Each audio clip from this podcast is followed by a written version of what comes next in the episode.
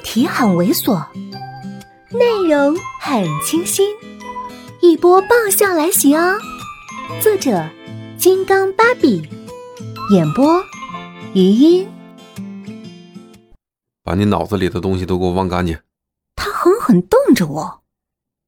稍顿，脸色稍霁，才又开始叙述：我们的车都撞到了树上，车头瘪了下去，人没什么大碍。只是乱成了一团。我下了车，到另一边把展露拉出来。当时我们身上都穿了礼服，她穿了婚纱，衣服都皱了，头上还有碰撞那一瞬间的擦伤，都很狼狈。虽然很心酸，可是这个场面我依然忍不住脑补。然后。大难不死的你们看着对方，心里都充满了感动、珍惜，相互默默深情看了很久，然后紧紧拥吻啊！他的眼神都想杀人，几乎咬牙切齿。现实、实际都没你脑子里的念头精彩。听他这么说，我心里还是放了一块石头。嗯，然后呢？他吸了口气说：“我们当时看着一身狼狈的对方，看了很久。”都笑了起来，然后决定悔婚。我眨眨眼，又眨眨眼，凭着强大的想象力和匪夷所思的逻辑，依然不能把车祸后相视而笑和悔婚扯上关系，就不耻下问：“我为什么？”他想了想说：“说不清楚，当时只是觉得热情忽然就退了。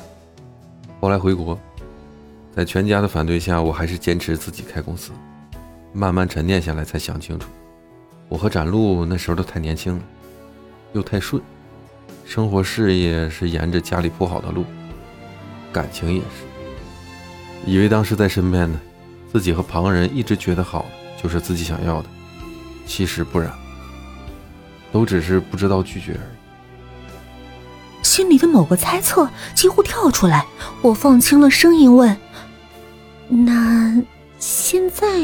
你走的路，身边的人都是你想要的吗？他眸子锁住我，点头。是。啊，很好。我点头。宋子言不轻易解释，更不会撒谎，看来的确是真心实意，因此我笑得特别开怀。呵呵，解释的不错，男女授受不亲。嗯，现在你能回去了吗？他怔住了，不能反应。想不到吧？御姐是什么？不是气势，而是踩着 B L X 还一脸无辜的笑。于是我笑得很天真。孙经理，你来，不就是想跟我解释？现在我会冰释，你还是原来的你了。所以。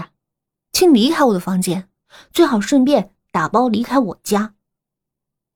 他眯起眼。